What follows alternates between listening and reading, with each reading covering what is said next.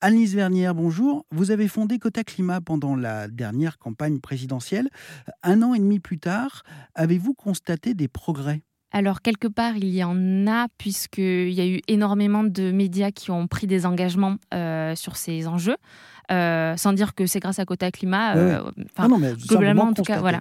Il y, a, une prise de conscience globale, notamment, il y a aussi le film Don't Look Up, qui, on pense, à, à, générer vraiment une grosse prise de conscience aussi dans les médias et leur rôle sur la transition écologique. Cet effet Don't Look Up, vous l'avez vraiment constaté? Ah oui, vraiment, effectivement, parce que en fait l'année dernière, il y a eu euh, plusieurs médias qui ont pris des, engagements euh, Radio France, France Télévisions, euh, TF1, M6. il y a également eu la charte pour un journalisme à la hauteur de l'urgence écologique qui a été initiée par le Vert Média qui a été co-signé. Alors, le dernier chiffre, c'était 1500 journalistes, avec parfois des rédactions entières qui, qui, qui, co-signaient.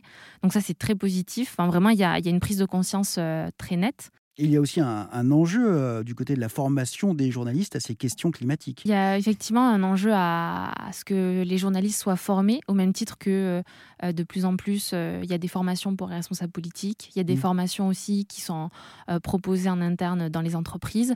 Les journalistes également doivent être formés. Ils le sont.